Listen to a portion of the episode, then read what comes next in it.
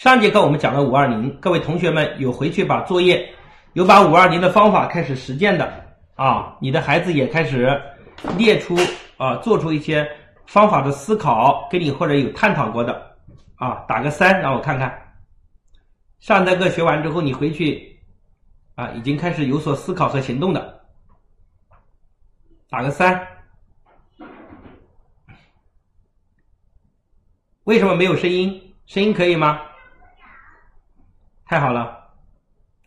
当然，一定也有很多孩子可能昨天可能没有听啊。那昨天的课真的很棒，也很遗憾，但是没有关系，因为影响人，影响人需要一个时间的过程。就是人影响人啊，有个重要的维度就是时间。但是这个世界上很多人呢，就不肯面对的就是时间，一讲话就是催别人，很急躁的样子。所以各位，我前面讲过，谁急谁就输了。所以我们听了这么多次课，如果你是一直跟下来的，我想你要把心态拿平静好。那么今天我们给各位讲第八节课，这节课的主题呢叫让温暖的家庭成为孩子的人生的后盾。那这个坚强的后盾，那这个话题呢其实有很多内容，关于家庭的温暖啊，有特别重要的是有亲子关系，还有特别重要的夫妻关系，还有特别重要的是。隔代的教育就是我们的婆媳关系跟长辈的关系，大概总结就是上下和同同辈的关系，对吧？夫妻是同啊平行关系，上面是长辈的关系，下面是孩子的关系。那今天呢，我们想特别想讲一个话题，这个话题以前没有怎么讲过，就是讲跟长辈的关系。我觉得这个话题在中国目前这个阶段呢，已经变得非常的啊严峻了啊，非常的严峻。因为稍等一下啊。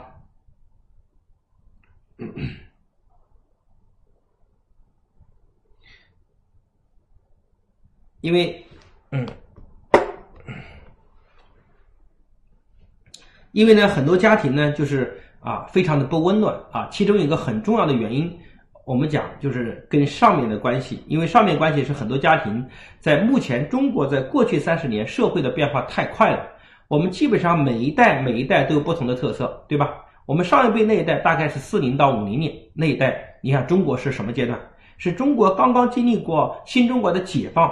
然后呢，外部的压力很大，到逐步内部开始什么，然后到国家解放，然后万事复呃对，然后还经过啊大饥饥荒，然后外部的挑战很大，然后最后呢，我们这一代已经到了啊七零八零后这一代，然后再往后面走呢，就是九零零零甚至一零后这一代，所以差不多这基本上属于三代人的阶段啊。在讲这个话题之前呢，我们先讲一个呃几个小故事。各位，我们说起来，大家之间啊，我们跟父母之间，我们都是爱他们的，我们对孩子也是爱的，我们对夫妻也是爱的。但是呢，我们大部分人都在用自己的方式爱别人，所以我们爱的自己很痛苦，爱的别人也非常的痛苦。我讲一个呃，讲个故事，就是有一天呢，有一个包子店的老板，这个老板呢啊，开了个包子店，有一天有个乞丐就路过了这个包子店。然后看闻到包子很香啊，就停止了脚步，想讨一口饭吃。这个老板一看这个乞丐很可怜，就拿了三个包子，一二三给他吃。哇，这个乞丐真是感恩戴德哈，这个这个眼中含着泪水，感谢这个老板给他包子吃。然后呢，就老板呃这个嗯乞丐就狼吞虎咽的哈，把三个包子一二三吃完。吃完，老板一一看，哎呦哎呦，帮你这么有成就感对吧？你看你你这么有收获，我也很有成就感。于是乎。这个乞丐，然后呢，又拿了四五六三个包子给这个乞丐，然后乞丐一看呢，哎，对吧？又给我包，但这时候拿到三个包子的时候，请问他的感觉跟第一次拿到一二三的时候一样还是不一样？答案当然是不一样的。这时候他已经没有那么兴奋了，也没有那么激动了，因为他已经吃的略微有点饱了。但他还是非常感谢的吃四五六，吃完之后，各位你想想看，一个人吃了六个包子，饱不饱？已经感觉非常的饱了。然后呢，当他感觉吃饱之后呢？啊，当他已经感觉到快吃饱了，啊，然后这时候呢，啊，老板也特别激动，因为觉得帮助人很有成就感，于是他又非常大气的拿出了另外三个包子，就是七八九，要把这三个包子也给这个乞丐。然后乞丐吃到第七个包子时，达到第七个包子时，已经没有任何感激之情了。然后第七个吃完，啊，再去啃第八个，已经吃不动了。然后呢，这个表情就很难看。啊，甚至有点啊不屑一顾。当他第九个包还没有吃，就把包子就扔到了地上，然后愤怒的就离开了。哇塞，这个老板想，你这个乞丐真的是个要命的命啊，要饭的命啊！你看我对你这么好，你竟然如此的不珍惜，把给你的一点感恩心都没有。我想，大概路边的人会怎么想？也会认为这个乞丐没有感恩心，对吧？大家都会骂这个乞丐说：“你看，真的是怎么回事？这个老板对你这么好，你怎么可以如此这么对别人？”大家都会这么批判乞丐。但是各位想想看，请问这个老板有责任吗？这个老板有没有犯错误呢？对吧？如果他只给一二三，这个乞丐一直保持很珍惜，各位，但是因为他不停的给，因为他不停的给，所以这个乞丐从刚开始的感恩，到后来变成怒目相向，甚至变成反目成仇。各位，这个过程就特别像我们很多父母爱孩子。刚开始孩子小的时候，对我们父母非常的依靠，所以我们给什么啊，孩子都非常的感激。但是随着我们不停的给，不停的给，有一天，随着孩子年龄的增加，就是我们跟孩子跟父母之间关系越来越不好的阶段，甚至到了青春期，我们彼此对抗，甚至会仇恨，甚至会反目成仇，甚至会离家出走，产生一系列的问题。各位，我们所有人当孩子叛逆的时候，我们都在骂谁？都在骂孩子，就像这个所有人都会骂这个乞丐一样。就这个乞丐不懂得感恩心，当孩子跟父母对抗，所有人都会骂这个孩子。这个孩子这么没良心，对吧？怎么可以对父母这样？父母对你这么好，但是又有谁想过这个父母到底做错什么呢？又有谁想过，原来是这个老板错误爱的方式，让这个乞丐。从刚开始非常感谢，到最后不懂得感恩，很少有人反思老板自己，也很少有父母来反思自己。所以今天各位父母，你们在学习的时候，我们要知道，爱别人是需要有方法的，不像你爱自己，爱自己只需要知识就可以了，对吧？但你爱别人是需要方法和技巧的，啊，因为你过度的爱会让别人不懂得珍惜。啊，再讲一个乞丐的故事。有一个乞丐呢，他每次有个年轻人非常有善心，他每次把他赚的工资每天给十块钱给路边这个乞丐，他每天如此的给。结果过一段时间之后呢，这个这个年轻人就过去扔了五块钱给他，跟他说：“哎呀，我不能给你了，因为我就刚刚准备结婚了，我要准备结婚，那我的生存压力会增大，所以我不能给你。”结果，各位你想看，这时候乞丐啊就非常不开心，但是没有说什么。再过一段时间呢，这个年轻人每天早上路过给两块钱，说我实在不能给你了，因为我又要准备生孩子了，我老婆怀孕了，对吧？这个乞丐就非常的生气，然后把钱往把碗一扔，说你怎么可以把给我的钱给你的老婆和孩子？哇塞，大家觉得不可思议吧？一个乞丐，对吧？你是个要饭的，你怎么会觉得是给你的钱给了他老婆和孩子呢？但是因为这个乞丐已经习惯了，你长期给我。你长期给我，所以你就应该给我。你不给我就是你的错，对吗？所以，因为我们的爱的方式让对方觉得一切都是应该的，对方对方没有任何的感恩之心。所以这些东西其实一方面我们可以理解为这个乞丐水平有限，但是另一方面我们认为施给予爱的人本身给予的方式也是不对的，因为我们给予他更多也仅停留在物质层面上。当给一个人物质层面的时候，别人内心会更加的依赖，对吧？所以，而且你给他钱，他表他一方面依赖你，但是另方另另一方面自己内心也很没有成就感。所以，你如果你换个方式给他，会让他人生站起来。就像我以前听过一个故事，说有一个乞丐，这个乞丐呢，有一次啊，他的他要饭啊，其实他并不是残疾人。然后有一个呃，他要饭的时候碰到一个很很天真的小姑娘，这个小姑娘呢没有给他钱，就把手上的一朵玫瑰花给了他。然后这个乞丐收到玫瑰花，他非常的诧异，他在想你怎么给我玫瑰花，对吧？然后又是个非常单纯、非常可爱的小女孩，他就啊，当时就反正就非常不习惯的把这个玫瑰花带回家。然后他带回家，他就在想带到他住的地方，他要放哪儿呢？没地方放。于是乎呢，他就找个小瓶子插，然后他这个瓶子都脏得一塌糊涂，房间里是不是脏得一塌糊涂？然后他就精心的把这个瓶子给好好擦了擦，擦的锃亮。然后他再把玫瑰花一放，哟，感觉很好，很配。但是放到桌子上一发现这个桌子也很脏，于是乎呢，他又把桌子精心的收拾了一下。结果桌子收拾完之后，然后他自己照了照镜子，发现哎，家越来越干净，但是自己还这么邋遢，这么脏啊。然后照了镜子之后，自己又把衣服把把身上给洗了洗，把衣服换了换，他突然发现自己就不像一个乞丐了。各位，这个人小伙子，这个乞丐后来改变他的人生态度，再也不去过要饭的生活，他重新开始努力。也会改变她的人生态度，所以我想这个小女孩，当然这个故事啊非常的离奇，但是这个故事背后告诉我们，其实你给别人金钱，不如给别人更多的什么希望和力量，这是更高的维度。所以我们发现每个父母都在爱孩子，但是爱的水平不同，爱的层级不同，带来的孩子水平也是截然不同的，对吧？天下父母都说自己爱孩子，但是为什么有的孩子自己也很痛苦？为什么有的人把孩子爱得非常优秀？对吧？然后这个成为一世界级的人才，但是为什么有的父母却把孩子爱得非常的失败，最后转至恨，对他发泄情绪，觉得他给家里丢脸？这些都是我们爱的结果。所以，爱真的是需要水平的，爱是需要提高技能的。那我们大概可以分析哈，人与人之间在于你给别人爱，大概分为几个层级。最底层的呢，就是索取。这个世界上很多人他不给别人爱，他不停的索取，对吧？那索取也是人性的普遍现象。各位，请问你觉得人是愿意付出还是愿意索取？当然是愿意索取比较多啊！每个人都担心的是伤害自己，对吧？所以最近一段时间，大家看到啊，这个肺炎的流感啊，可能你很亲的人见面都会担心你会不会传传给我们，所以我们第一想的是自己。所以人性里面，人关注自己要胜过关注别人一万倍。就我们大家注意力都在自己，所以当你看到一张照片。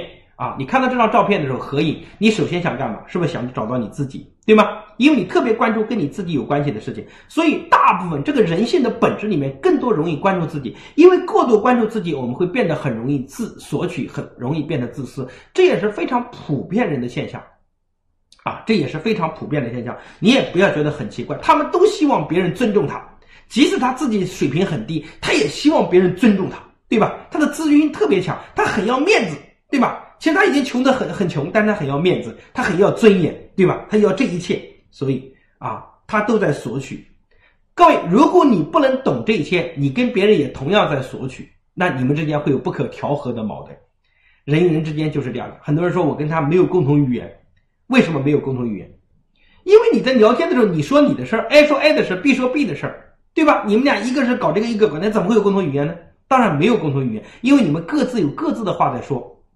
但是当 A 在说他的事时候，这个 B 做一个听众，不停的认可他，说：“哎呀，你这个做的很好，哎，你这个怎么想出来的？你说，哎，你看这个 A 在不停的讲东西，他其实就在得到这种满足、尊重、成就。但这个 B 不停的给予关注、给予理解，于是乎，各位这个 A 感觉这个 B 就特别很，两个就在一起很和谐，对吧？但是这个 B 呢，也会变得更有心胸和气度。所以这个世界上所有人都在索取，所以你要想超越别人，第一步就是要。从你要懂得一个道理，就是要学会从付出、从索取变成付出，变成给予。一旦你变成给予，你就变成从更多普通人中上一个台阶的阶层，对吧？有几个，我以前听过一个故事，说啊，寺庙里有两个小和尚吵架，他们俩吵架之后呢，干嘛？去找方丈评理啊？就哎，这个第一个小和尚找到方丈说：“方丈，你看这个家伙多么无理，你看气死我了！你要帮我好好惩罚他一顿。”啊！结果方丈听完之后就点点头，笑着说：“嗯，你是对的。”啊，这个小和尚就很开心跑回去说：“说阿三，你看你，你看我是对的，对吧？”他就跑回去了。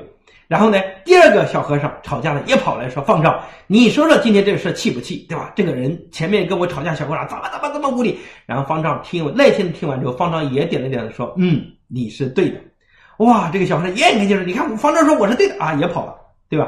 然后边上呢有个在边上方丈边上一个弟子在听的时候，他就不开心了，说方丈哪有你这么评理的？这两个人都是都都吵架，你说两个人都对的，你这么评理对吧？哪有这怎么叫公平呢？然后讲了半天，方丈点点头说：“嗯，你也是对的，对吧？”所以你看，说明什么？背后其实每个人都希望被尊重，对错不重要。普通这个世界上的普通人都在争对错，争是非。都在赢得尊严，赢得一切，其实背后都是索取。一旦你学会付出，一旦你学会给予，你就是人上人了，对吧？所以第一个层级就最底层的就是索取，这也是大部分普通人。所以芸芸众生，你发现在山脚下一一座山，在山脚下人多还是山顶上人多？答案当然是山脚下人多。所以人整个社会也是这样的，芸芸众生，对吧？第二个，如果你想上升一个阶层，你可能会学会付出，但是普通人付出有个毛病，就特别特，他特别想给予回报，对吧？人的很多的痛苦都在于什么？当他付出他得不到回报，所以他非常的痛苦 啊！你很给予回报，所以经常会说这个没良心的，对吧？这个人怎么可以这样呢？你看我对他多好，经常会这么说话。为什么？你为什么这么烦恼？为什么这么痛苦？因为你给予。回报，你特别急于回报。各位，如果你很急于回报，你其实你的付出一般都会带来很多的烦恼。因为你不一定能得到很多回报，这里面就是很多人会跟我讲说，啊，老师，你看我在单位也是领导，对吧？我在单位带同事也很不错，带我的客户也特别的有耐心。为什么回家对孩子没有耐心？因为很简单，你对你的同事、对你的客户，基本上都是很快能得到回报的，一般一个月就得到回报，那最慢的半年、一年肯定得到年终奖，得到更大的回报。所以客观上讲，你这么做的背后本质是因为你能够很快的得到回报。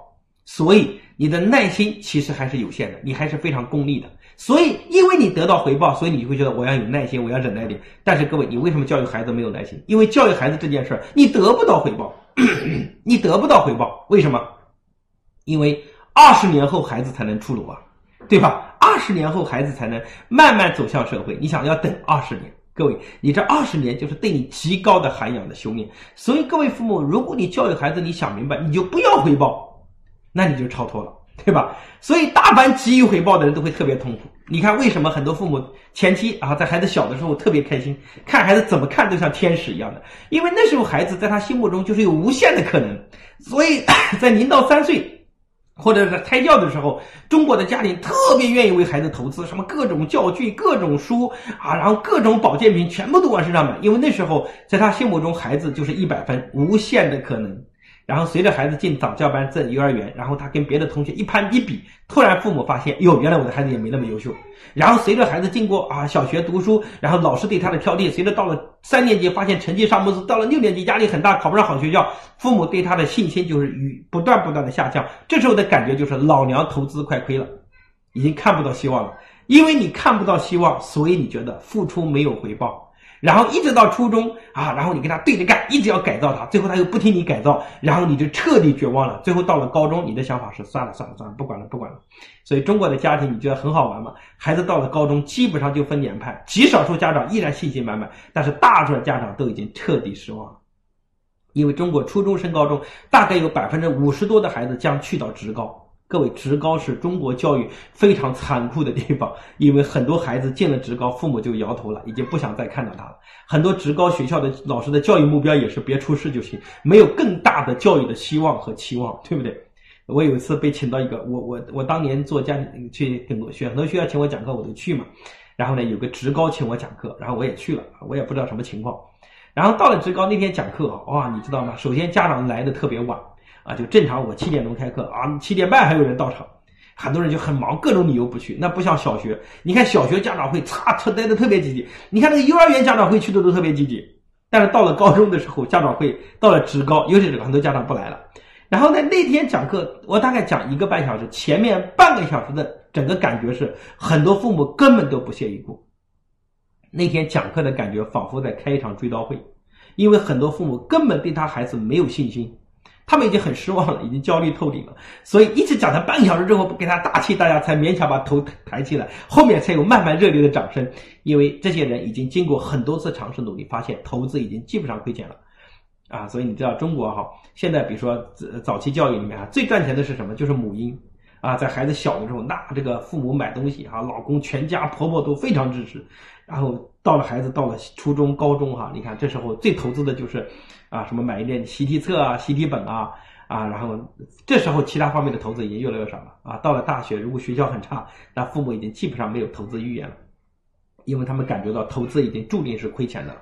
所以这个背后告诉我们，其实我们还是在付出的时候特别希望回报。但是各位父母有没有想过，付出是没有回报的？为什么？因为你的孩子，优秀的孩子都不是你的。如果你的孩子将来很优秀，各位是谁的？是国家的。因为他基本上都在天涯海角，你看优秀的孩子都不在你身边，对吧？都可能是世界级人才。有一天你可能注定要跟你另一半携手走到终点，没办法。啊，优秀的孩子都不是你的，但是一个很差的孩子就是你的，他天天靠着你，对吧？靠你吃饭啊，靠你养活他啊。这时候你又很痛苦，你又不想要。所以优秀的孩子基本上都是国家的。所以，但是我们为什么还那么努力的培养孩子？其实，在物质上可能没有太多回报。当然，各位父母也不要天天给孩子讲说老妈不靠你啊，这句话不要讲。你这话很多父母经常还在讲，你这老老妈老了不靠你养啊，不用你管啊，不要这么讲。你这么讲话是，其实你真的是靠不住他，但是你也不能这么讲。你要怎么讲？你说哇塞，家里有你真好啊，老妈有你这个孩子多好。那你这样讲的话，孩子会有责任感。所以你要给他担给他责任，让你感受到幸福，但是不要讲这种话。但是实际上从内心里明白，其实你是靠不住的，对吧？你们老了可能要靠自己了，因为你这一代都感觉到自己的压力很大，两夫妻都上班养个家庭。那你认为在十年前、二十十年后、二十年后的社会，你认为竞争是不是更加的残酷？因为很多人被机器替代，连工作都没有，所以竞争和淘汰更加的残酷。所以我们孩子那一代，他们的压力要比我们大得多，所以将来靠他们养老的概率其实已经越来越低了。所以你要做好准备，优秀的孩子都不是你的。但是我们为什么还那么花辛苦的来努力培养他呢？我认为其实是我们生命的延续。有可能等我们老的时候，我们会觉得，哎，好像我们这一生，对吧，还是很有成就感的，好像我们这一生还是做了很大的价值。我们感觉到我们的生命没有结束，精彩还在延续。我觉得这个还是非常重要的，对吧？所以这是第二个阶段，就是从索取到。先付出再回报，先付出做回报。那么从如果你一旦不求回报，你一旦开始不求回报啊，那你的境界就开始上升了，啊，是一般啊，我们讲就是开始无偿的付出，无偿付出在佛家里面叫布施，就是给别人叫布施，对吧？布施，那布施也有不同的境界哦，对吧？最底层的布施叫什么？叫财布施，就是给人钱，就像我们给乞丐金钱，但是给他金钱。他会更加依赖我们，对不对？所以我们解决不了本质问题。所以财布施是你布施一个非常低底层的活啊。当然，我们经常讲说救穷救急不救穷，就是很多人穷你不要帮他，因为穷是有劣根性的。但是别人急呢，你就要捐助一下，对吧？比如说家里突然啊得什么大病了啊，这种急事你需要帮助一下。但是别人穷你是不能，因为穷是因为他懒。他自己没有斗志，他没有上进心，他不爱学习，他不爱提升，所以穷是你帮不了的。但是你可以救急，而且如果你借给别人钱，当你在你能承受的范围之内，你借别人钱，你不希望，甚至你也知道他不一定还得了，你也不带着还的想法，你的人生要少痛苦很久啊！你看很多人人生都有比别人欠你账的过程，然后一直要不回来，然后一直就痛苦很多年，对吧？一直要不回来，一直痛苦来。所以如果你从一开始借他就在想，这是我能承受的。大不了他不还，我也无所谓。那这时候就就平静了很多了，对吗？所以，如果你你真的是，如果你是啊，你这你一定希望他还，你就不要借那么多，因为我觉得借钱这件事本身的挑战就非常的大。好，好，嗯，来，所以这个第一个叫这几条财布施，第二个叫法布施。法布施是什么呢？就是方法，我们可以理解为思想，对吧？对思想的布施，对方法的布施。那这个呢，我觉得也能够帮助到很多人，对不对？因为我们给他很多的观念、很多的想法，他要比金钱的布施要来的更高的层级和水准，对不对？会有更高的层级。啊，稍等一下。